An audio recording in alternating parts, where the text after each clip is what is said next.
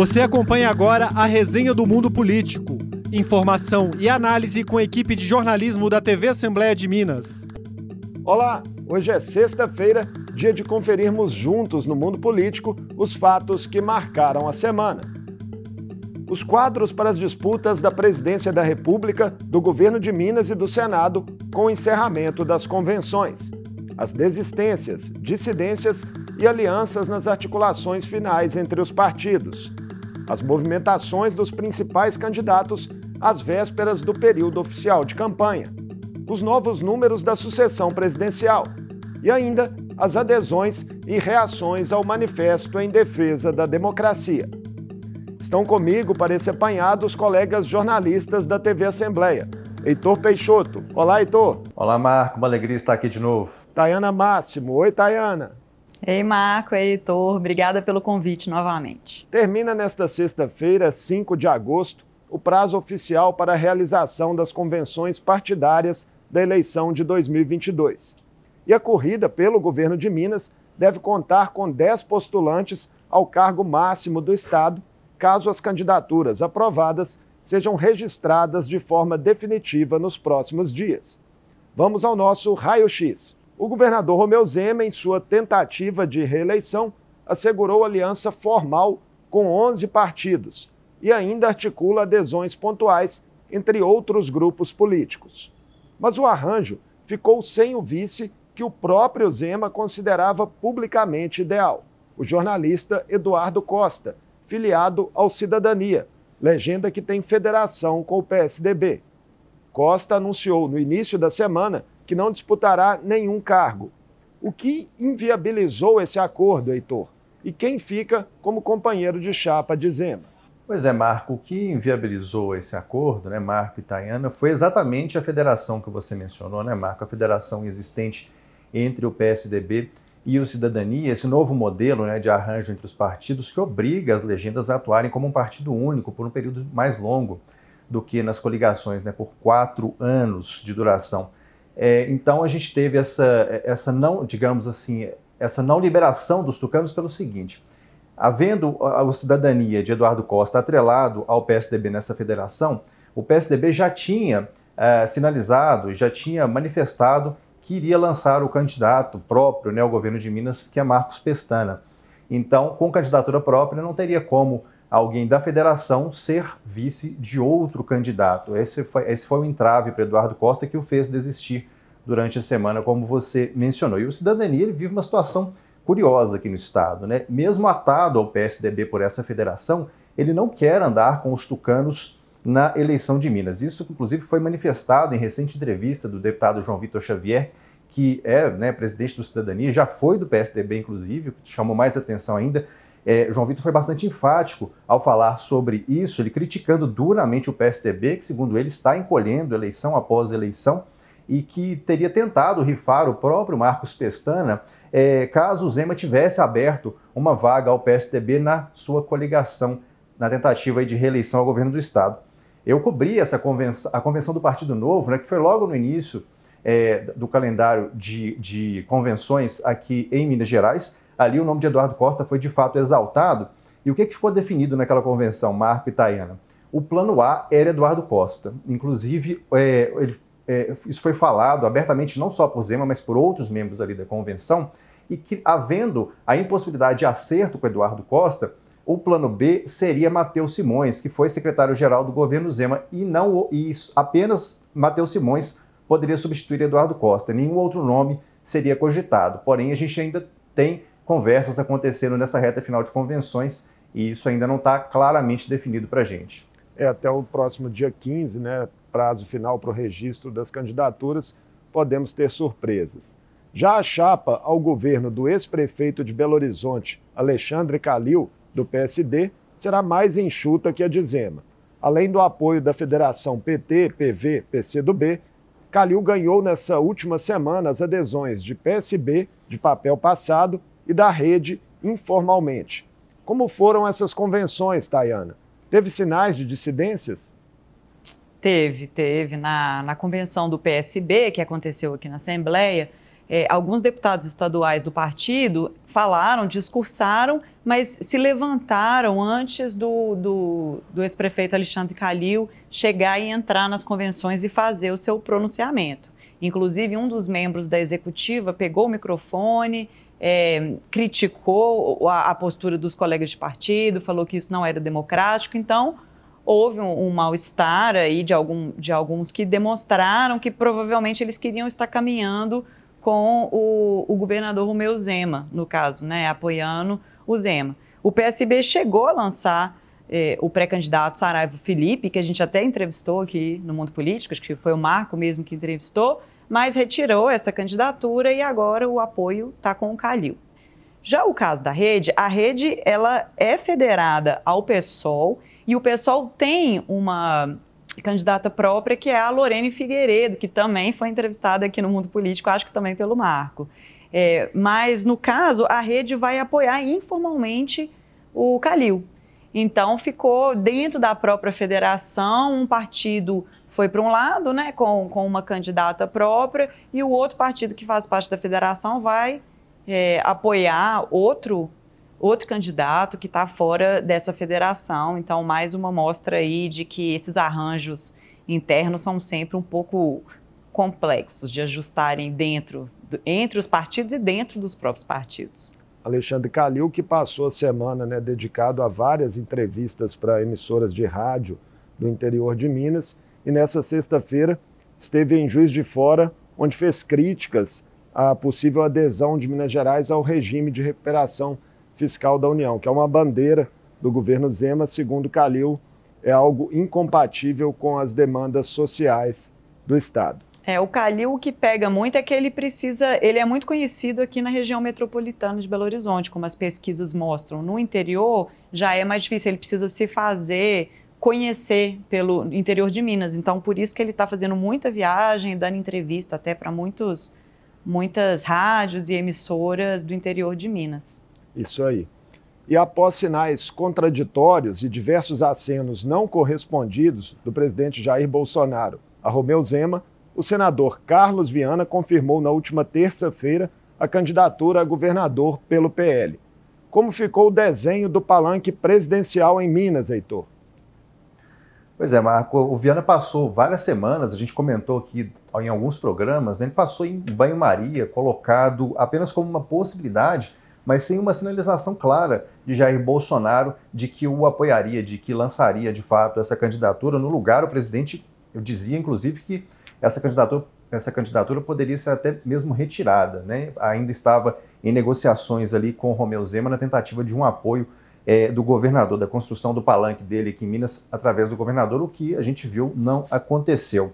É, aí, durante, durante essa semana, a gente teve essa definição, portanto, né, do lançamento é, oficial, né, formal da candidatura de Carlos Viana como palanque de Bolsonaro aqui em Minas. Inclusive, depois desse anúncio, exatamente nesta sexta-feira, o presidente Bolsonaro e Carlos Viana viajaram a Montes Claros né, para agendas ali com apoiadores. É, desde quinta-feira, inclusive, o vice de Bolsonaro, Braga Neto, já estava aqui em Minas, esteve em Belo Horizonte em agendas aqui na capital, mas também foi a Montes Claros.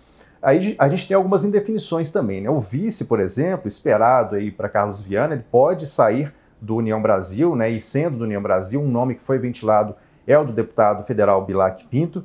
E a chapa tem ainda como candidato a Senado né, o deputado estadual Cleitinho Azevedo, que é do PSC. Essa candidatura do Cleitinho, ela também movimentou essa semana, e por dois motivos principais. Primeiro, por sinalizações e agora de fato confirmadas de que o PSC quer caminhar ao lado de Zema. Apesar de Cleitinho ser do PSC e o PSC querer andar com Zema, Cleitinho faz parte do arranjo de, de, de Carlos Viana no palanque de Bolsonaro aqui em Minas. E segundo, porque a entrada de Cleitinho nesse cenário significa que for, saiu de cena o deputado federal Marcelo Álvaro Antônio, que chegou a nos dar entrevista aqui no Mundo Político também, eu conversei com ele nessa entrevista e ele se colocava ali como candidatíssimo né, de Jair Bolsonaro, como senador de Bolsonaro em Minas e acabou sendo aí rifado nesse arranjo. Essa chapa, Marcos, só para a gente concluindo aqui o arranjo, ela traz também o Republicanos, que realizou sua convenção lá no início do calendário também e deixou esse cenário aberto exatamente nessa possibilidade de apoiar ou Zema ou Viana e agora vai andar com Viana. E acaba sendo um caminho até natural, né, o apoio a Viana, porque o, PS, o Republicanos ele é ligado ali à Igreja Universal, tem aí a, a questão dos evangélicos, né, mais próximos ali de Jair Bolsonaro. E, por fim, né, se Zema não quis o acordo com o Bolsonaro, é, sem Viana, hoje há, há mais chance, há, menos chance da, da, da, da, do páreo ser decidido no primeiro turno, né? porque o que, se, o que se analisa é que Viana pode entrar como uma terceira via aqui de Minas, né? atraindo aí parte dos votos de Zema e empurrar essa decisão, essa disputa para um segundo turno, ao passo que as pesquisas anteriores indicavam que Zema poderia vencer em primeiro turno se não tivesse a candidatura de Viana.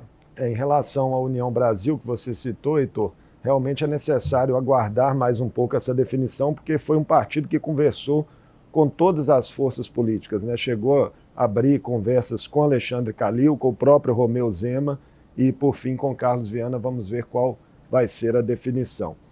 E uma das novidades desse ano na sucessão estadual é a paridade de gênero, com cinco homens e cinco mulheres nas cabeças das chapas para governador. Qual o perfil dessas candidaturas femininas, Tayana? É, o perfil dessas, o nome dessas candidatas é a Vanessa Portugal, do PSTU, Renata Regina, do PCB, Lorene Figueiredo, que a gente comentou, do PSOL, a Lourdes Francisco da Costa, do PCO, e a Indira Xavier, que é do Unidade Popular. Ou seja, coincidentemente, todas as, as, as candidatas femininas são do campo da esquerda. A Lorene, a Lourdes e a Vanessa são da área da educação, a Renata é fotógrafa e doula, e a Indira atua numa casa de referência para mulheres aqui em BH, ou seja, todas têm esse perfil de esquerda, voltado inclusive para esse ativismo, é, feminismo, direitos humanos. E é irônico a gente pensar agora que o PMB, que é o Partido da Mulher Brasileira, vai lançar um candidato homem. É o Cabo Tristão, que vai concorrer ao governo de Minas contradições do nosso sistema político. E nessa sexta-feira, três partidos fizeram suas convenções. Entre eles, o PSDB, que confirmou a candidatura ao governo do ex-deputado federal Marcos Pestana. O repórter Ricardo Beguini traz para a gente as informações. Olá, Marco Antônio e demais colegas da resenha do mundo político. Esse último dia de definições movimentou peças importantes do tabuleiro eleitoral aqui em Minas. O PSDB confirmou a candidatura ao governo do estado de Marcos Pestana. A escolha do vice ficou para semana que vem. Na corrida ao Senado, os tucanos apoiam o vereador por BH, Bruno Miranda, do PDT. E aqui no auditório José Alencar, na Assembleia, num ato público, o Cidadania, que forma a federação com o PSDB e que por isso deveria seguir na campanha com os tucanos, fez uma jogada ousada. O partido abriu dissidência com o aliado e declarou apoio ao governador Romeu Zema. Também para o Senado, o Cidadania segue outros rumos. A legenda liberou os correligionários para apoiar os candidatos que mais se identificam ideologicamente. Outro destaque desses instantes finais de decisões foi o PSC. O Partido Social Cristão definiu o deputado estadual Cleitinho Azevedo para disputa ao Senado mas será uma candidatura avulsa. A legenda decidiu apoiar Romeu Zema, enquanto o próprio Cleitinho afirma que vai caminhar com o senador Carlos Viana, do PL, candidato de Bolsonaro ao governo do Estado. O PSC faz também assim uma movimentação curiosa no tabuleiro e o resultado desse jogo eleitoral a gente só vai conhecer mesmo em outubro, pessoal. Com as confirmações das candidaturas ao Senado do deputado Cleitinho Azevedo, do Cidadania, e do vereador Bruno Miranda, do PDT, como nos trouxe o Ricardo Beguini, teremos nove candidatos ao cargo em Minas. Uma disputa que parece bastante em aberto por pesquisas já realizadas, não é, Heitor? Ah, sim, Marco e Tayana, com certeza, né? A gente tem uma disputa totalmente aberta é, e a gente tem visto né, análises sobre a disputa ao Senado, destacando que o eleitor ele se envolve muito menos, né? A gente até já tinha comentado isso aqui na resenha. É uma disputa que atrai menos o eleitor, pelo menos neste primeiro momento, né? É, inclusive por disputas inflamadas para presidente, para governador. É, a, o cargo do Senado ele fica um pouco em segundo plano. A definição desse voto, né, muitas vezes acontece ali na reta final, às vezes até mesmo no dia, né, na fila, na hora do voto, que o eleitor toma essa decisão. Inclusive, a gente teve recentes pesquisas indicando que até 90% do eleitorado está indeciso, né, está indefinido com relação ao candidato que vai escolher para o Senado. Eu penso né, que essa disputa ela está aberta e vai ser interessante observar, especialmente se o Cleitinho consegue capitalizar é, a força que tem nas redes sociais para um mandato, né, um cargo que é majoritário, diferente do cargo que ele tem hoje, que era um cargo proporcional, se ele terá essa força que ele tem nas redes para vencer essa disputa ao Senado. E ainda, um outro elemento que eu acho interessante a gente acompanhar é se o, é se o ex-presidente Lula consegue transferir votos para a reeleição aí de Alexandre Silveira, né? E comprovar aí a força que ele tem demonstrado nas pesquisas aqui para Minas Gerais. E a semana final de convenções também reservou mudanças na corrida presidencial. O ex-presidente Lula, que lidera as pesquisas, protagonizou articulações para a retirada de outras candidaturas. O deputado André Janones e o coach Pablo Marçal reagiram de formas distintas ao aceno do PT. Quem saiu e quem ficou no páreo, Tayana?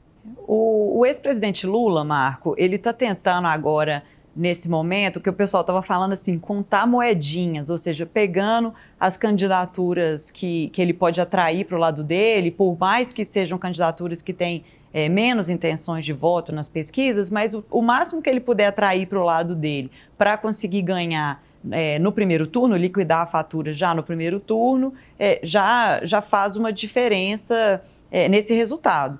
Então, ele, o, com o Janones ele teve êxito, né? Ontem o Janones fez uma live ao lado do Lula, é, noticiando que ele sairia, deixaria sua candidatura e apoiaria o ex-presidente. Agora, com o PROS, ele não teve tanta sorte. Na verdade, a questão do PROS ainda está meio enrolada. Foi um caso de que uma decisão judicial é, mudou a executiva do partido e aí o PROS decidiu apoiar o ex-presidente Lula. Eles tinham um candidato, que você falou, o coach Pablo Marçal. Então, a tendência seria o Pablo Marçal retirar sua candidatura. Ele, inclusive, foi para as redes sociais, reclamou bastante, criticou muito o Lula e o PT e falou que não queria caminhar ao lado deles. Só que aí uma outra decisão judicial mudou de novo a, a, a, executiva, e aí essa executiva, esse presidente que entrou, desistiu de apoiar o presidente Lula, manteve a candidatura do Pablo Marçal. E agora, na hora que a gente sentou para gravar, a gente acabou de saber que teve mais uma liminar, dessa vez do STF, e agora quem voltou para para o comando do partido foi a ala que quer apoiar o ex-presidente Lula. Então, assim, até antes da gente sentar aqui, o Pablo Marçal seguia como candidato do partido, mas não sei, às, às, vezes até a hora da gente terminar aqui a gravação, algumas coisas podem mudar, tá tudo mudando muito rápido. Talvez é, essa novela se arraste por alguns pode dias. Pode ser. Né? Mas a despeito de todos esses esforços que o PT está fazendo, ontem, para ganhar no primeiro turno, né? Ontem a colunista Mônica Bergamo deu na Folha que, que a, a o comando da campanha do ex-presidente Lula está trabalhando sim com a ideia de ir para o segundo turno e, e, das eleições serem resolvidas no segundo turno. No, por enquanto, as pesquisas estão é, mostrando, está difícil aí saber se vai ser realmente resolvido no primeiro ou no segundo turno, mas parece que o clima dentro do PT é de não entrar na euforia do já ganhou do primeiro turno, trabalhar inclusive para já colocar essa mente de, né, de ganhar no segundo turno, inclusive o Lula tem falado para apoiadores que o, o, pleito no Brasil para presidente normalmente é definido mesmo no, no, no, segundo turno. Então, eles já estão se preparando para essa opção. É, desde a redemocratização, só o ex-presidente Fernando Henrique Cardoso venceu eleições Sim. presidenciais no primeiro turno. Outro movimento de destaque foi no União Brasil. A legenda com maior cota do fundo partidário, que já teve como pré-candidatos à presidência da República o ex-juiz Sérgio Moro e o deputado federal Luciano Bivar também chegou a abrir conversas com Lula nos bastidores, mas acabou lançando uma senadora do centro-oeste do país. Quem é a mais nova presidenciável, Heitor?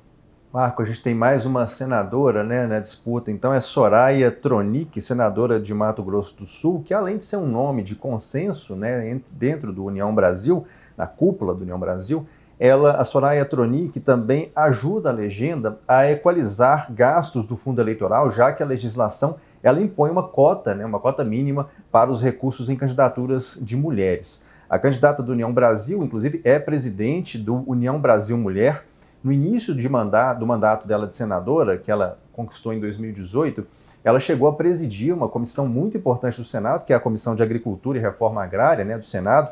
Ela chega a esse posto de candidata à presidência de um partido com muito dinheiro, como você lembrou, né, Marco, e tempo de TV, prometendo aí trabalhar por mais mulheres na política e tolerância zero à violência doméstica. Né? Você falou de conversas aí do União Brasil com o ex-presidente Lula. É, Falou-se durante a semana que, é, de uma, da que a desistência né, do Luciano Bivar poderia abrir caminho para uma aliança com a campanha de Lula. Agora, lembrando que o União Brasil, né, ele detém essa parcela do fundo eleitoral de quase 800 milhões de reais, maior tempo de TV, e temos aí uma apuração do broadcast Estadão que dá, dá é, essa apuração ela dá conta do seguinte, que Lula vai tentar até o fim essa negociação, é, mas que um entrave seria o estado da Bahia. Além da candidatura de Soraya Tronic, a semana trouxe também a confirmação de duas chapas presidenciais formadas exclusivamente por mulheres.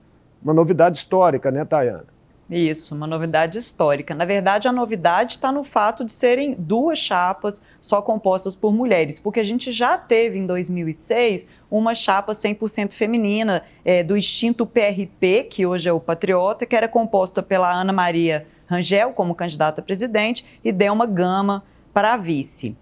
A primeira chapa, esse ano, a primeira chapa feminina que foi oficializada foi a do PSTU, que é composta pela cientista social Vera Lúcia, na cabeça de chapa, e pela pedagoga Cunan Iporã.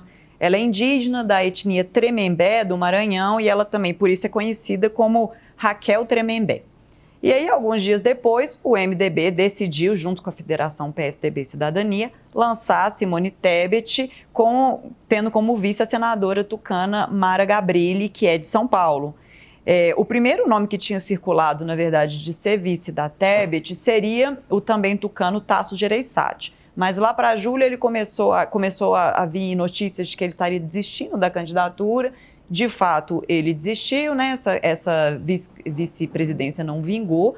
E aí o partido, o MDB, já começou a trabalhar com nomes femininos. Eles pensaram no nome da senadora Elisiane Gama, também pensaram na tucana Raquel Lira, que é de Pernambuco, mas no final das contas acabaram fechando o nome da Mara Gabrilli, provavelmente por ela ser de São Paulo, então eles estão esperando trazer os votos de São Paulo, que é o, o maior colégio eleitoral do, do Brasil, né?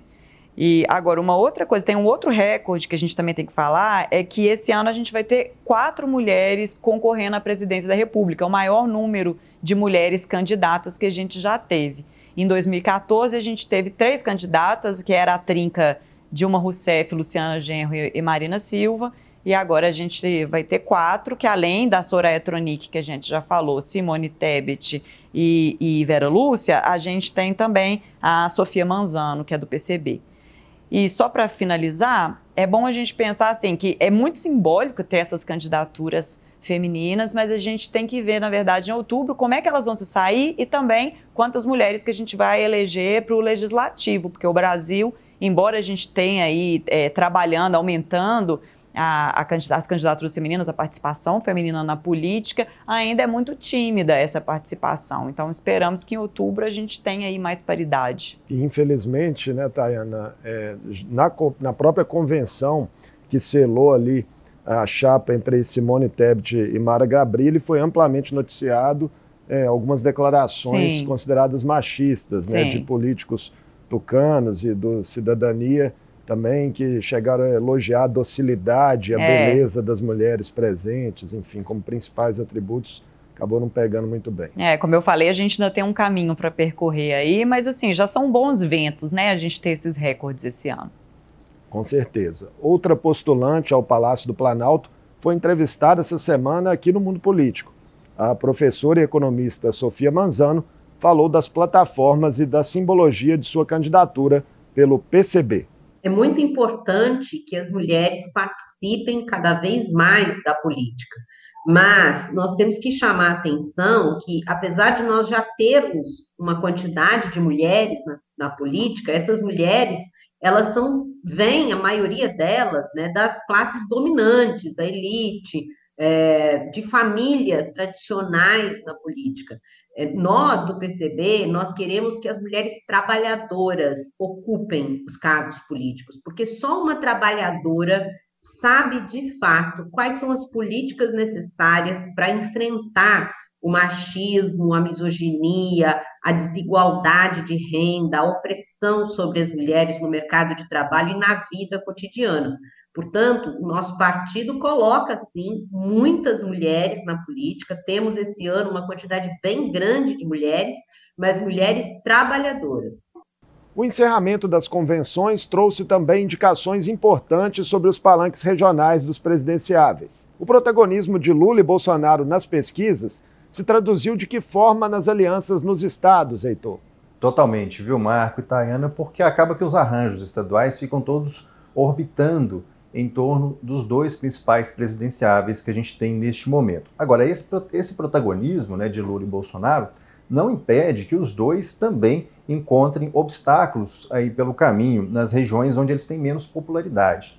A gente tem o Lula, por exemplo, trabalhando na, tentativa de conseguir aumentar o eleitorado no, na região sul do país né, e no centro-oeste. E Bolsonaro sempre é, com a, a questão do gargalo que ele tem no nordeste do país. Lembrando aí que segundo a pesquisa Quest, que a gente vai ver daqui a pouco, Lula ele lidera também as disputas no sul e no centro-oeste, mas é, não com a enorme vantagem que ele tem lá no nordeste, lá ele tem 41 pontos de frente, no sul e no centro-oeste é bem mais apertado, Bolsonaro está bem mais próximo dele. É, o sudeste e o norte já apresentam situações praticamente de empate ou empate técnico nessa pesquisa.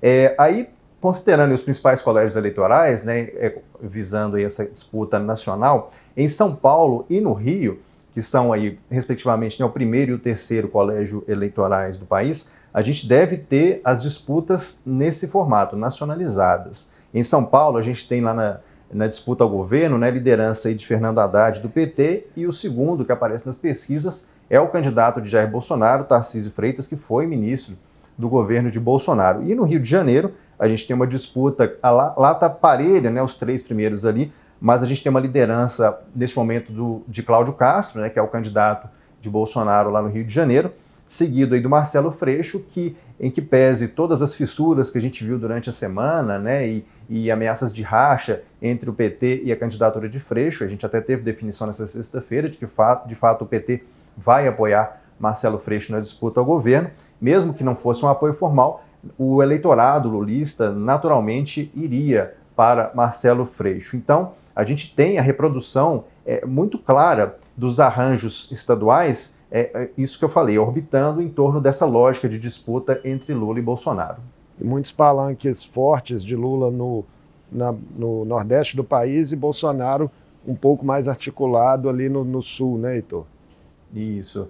É, é, tem essa configuração, é, né, ela já tem uma, tá uma configuração já duradoura né, nesse cenário de disputas é, para os governos, né, visando também essa questão se vai ser nacionalizado ou não, mas é, vai ser interessante a gente ver essa reta final também de convenções, como é que isso se define de fato, né, como é que é, os dois presidenciáveis chegam, né, que apoios que eles levam para essa disputa aí presidencial.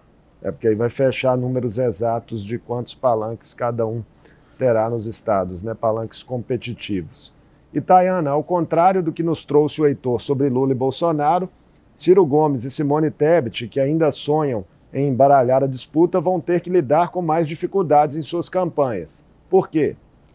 É, a, a Tebet está com um problema dentro do próprio MDB, porque líderes do MDB de 10 estados se reuniram em julho e definiram que iam apoiar o ex-presidente Lula. A maioria desses estados no Nordeste, como o Heitor acabou de falar aí, que é onde o, o, o ex-presidente é muito forte, né?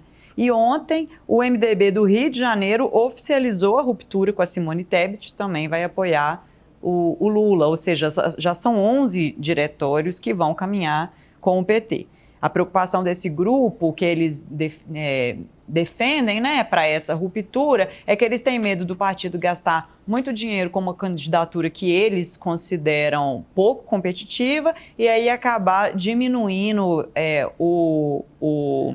encolhendo a bancada do partido no legislativo, que é o que eles dizem que aconteceu em 2018 com o MDB.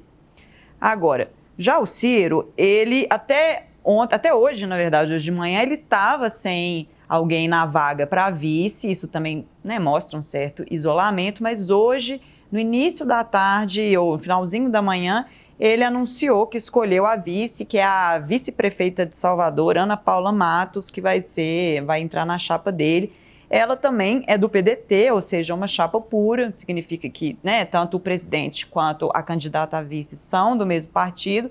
Outro indício é, de algo que está acontecendo bastante, que vem acontecendo nessa corrida eleitoral com o Ciro, que é a dificuldade de atrair partidos para o seu lado e compor palanques competitivos é, nos estados. Inclusive, aqui em Minas, o Ciro vai caminhar junto com o PSDB que não é um partido que é aliado do PDT, um aliado histórico, né? Muito pelo contrário. Quando anunciaram que poderia é, existir essa aliança, o Ciro foi às redes sociais falar que não caminharia ao lado do PSDB, do Aécio Neves, e que isso não seria possível, mas, no entanto, ficou definido sim, inclusive a vaga para o Senado é, na chapa do PSDB vai ser justamente do PDT. E um levantamento do jornal o Globo apontou que hoje Ciro Gomes teria apenas três palanques regionais competitivos né, nos 27 estados do país. Ciro Gomes, que esteve nesta sexta-feira na UNB, em Brasília, e afirmou em entrevista que essa será a sua última disputa pela presidência da República, independente do desfecho da eleição. Vamos conferir agora os dados mais recentes sobre a sucessão presidencial da pesquisa Genial Quest, divulgada na última quarta-feira. No cenário estimulado, Lula caiu um ponto e agora lidera com 44%. Bolsonaro ganhou um ponto e aparece em seguida com 32%. Também pontuam na pesquisa Ciro Gomes com 5%, André Janones e Simone Tebet com 2% cada e Pablo Massal com 1%. Os outros candidatos não foram citados. Os indecisos são 6%. Branco, nulo e não vai votar somam outros 6%. Na simulação de segundo turno, Lula bate Bolsonaro por 51 a 37%. Os indecisos são 3%, branco, nulo e não vai votar somam 9%. A pesquisa Genial Quest ouviu 2 mil pessoas em 120 municípios das cinco regiões do país entre os dias 28 e 31 de julho. A margem de erro é de 2 pontos percentuais e o nível de confiabilidade de 95%. Heitor Itaiano, o que mais chamou a atenção de vocês em outros recortes do levantamento? É, eu queria comentar dois dados aqui da pesquisa que acho interessante ressaltar. O Bolsonaro parece que recuperou um pouco da confiança dos seus eleitores. Né? Entre quem votou nele em 2018, 57% avaliam o governo como ótimo ou bom. E no começo do ano, né, da pesquisa Quest, esse número era 45%. Além disso, a parte de religião também aparece de forma significativa. A distância é, entre Lula e Bolsonaro, especificamente entre os evangélicos, vem aumentando, né? Bolsonaro tem a dianteira aí. E em abril, por exemplo, ele tinha Bolsonaro tinha 38% e o Lula 34%. Agora em, agosto, essa diferença passou para 19 pontos. Bolsonaro já está com 48% e o Lula com 29%.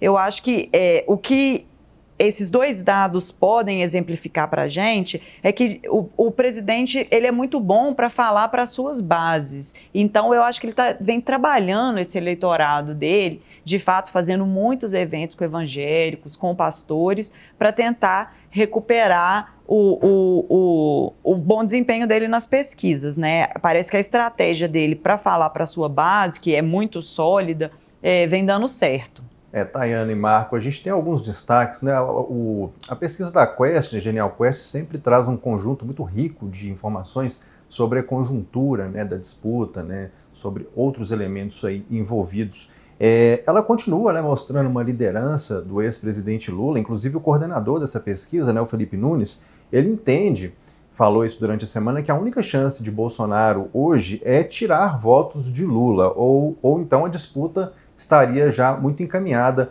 para o petista. E a gente tem laudado de que para quase 80% dos eleitores de Lula a escolha já é definitiva, quer dizer, 80% do eleitorado de Lula não pretende mudar de voto.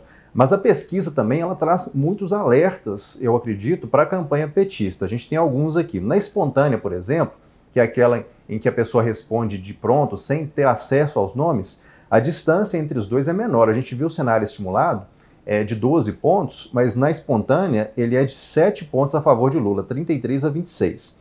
Aí os dados de avaliação negativa de Bolsonaro, né, do governo Bolsonaro. No geral, a avaliação negativa do governo caiu 4 pontos, isso na pesquisa geral.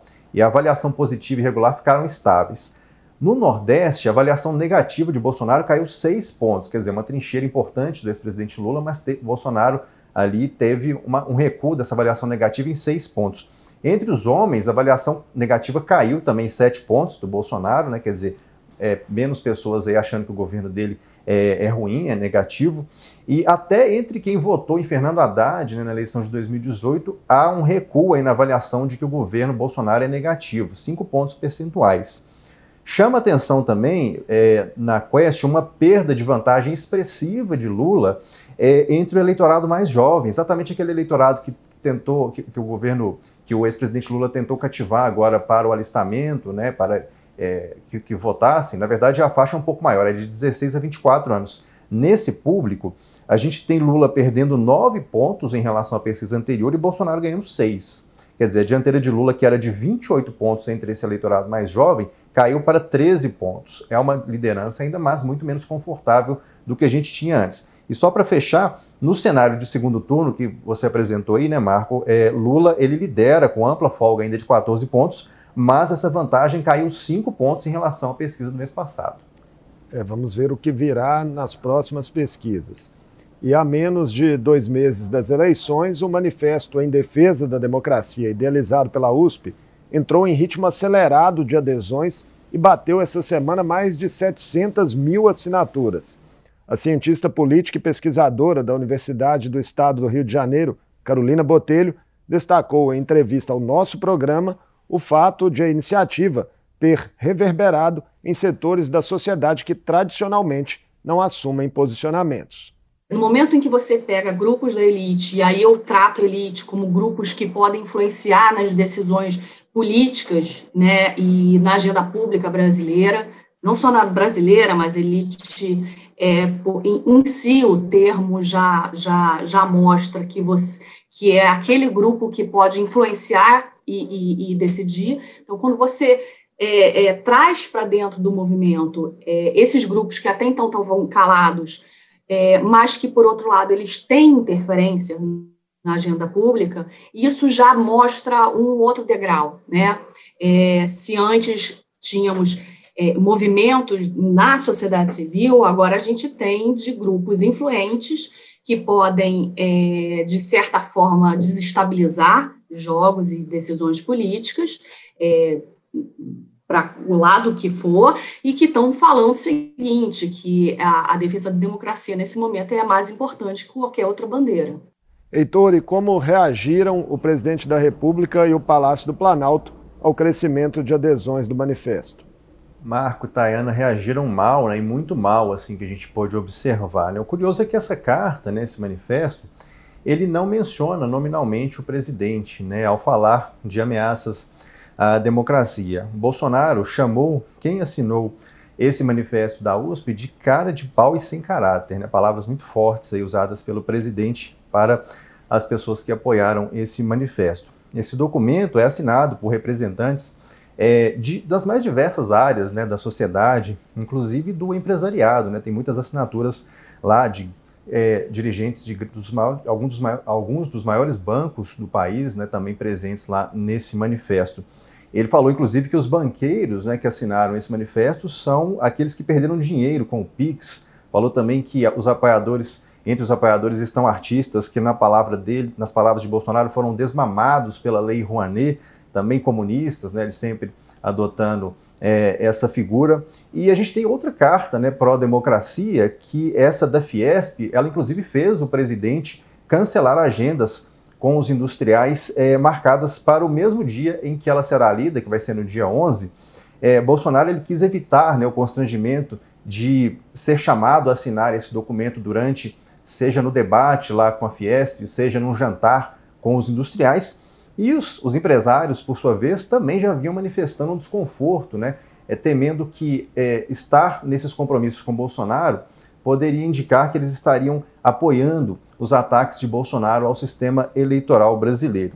E aí a gente teve repercussão disso, né? O presidente da Fiesp, o Josué Alencar, que é filho do José Alencar, que foi é, o vice-presidente de Lula nos dois governos do presidente Lula, ele respondeu dizendo que esse manifesto ele é apartidário e que não há liberalismo, economia de mercado nem propriedade privada sem segurança jurídica. Ele fez uma referência especialmente às turbulências né, criadas por Bolsonaro em torno aí das eleições. Como o Heitor citou rapidamente, a semana também registrou novas queixas e pressões do presidente Jair Bolsonaro e de militares sobre a justiça eleitoral, por meio de declarações e gestos que tentam colocar em dúvida, sem provas, a integridade do sistema de votação por urnas eletrônicas. Quais foram os novos capítulos dessa cruzada, Tayane, e como o TSE respondeu?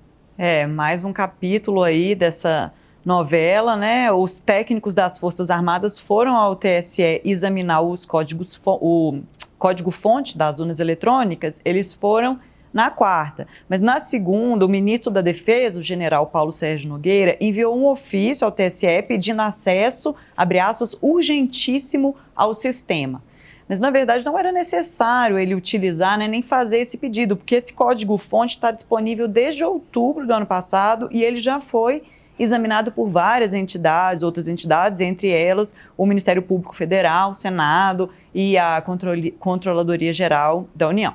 A gente teve uma outra notícia essa semana que veio do próprio presidente Jair Bolsonaro. Segundo ele, as Forças Armadas querem filmar as pessoas durante o voto, utilizando a urna eletrônica para depois poder conferir esses votos de pessoas que, teoricamente, é, autorizariam essa, essa filmagem, mas a gente sabe que filmar, até tirar selfie, fazer foto na urna eletrônica mostrando seu voto, é proibido. O voto é secreto e eles tentam, né, a Justiça Eleitoral sempre tentando garantir essa, esse voto secreto dos cidadãos.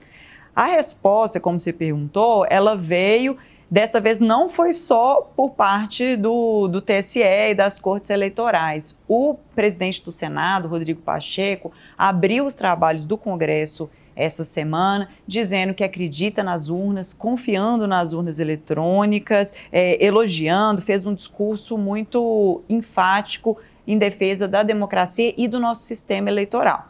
E aí o presidente do TSE, Edson Fachin, agradeceu a fala do, do Rodrigo Pacheco, disse que a, é, que a justiça eleitoral não vai ser intimidada e que existe diálogo com os outros setores da sociedade, mas não intimidação e nem pressão, que o, que o TSE não vai aceitar nenhum tipo de pressão. Mais uma vez, falou que as nossas urnas são perfeitamente confiáveis.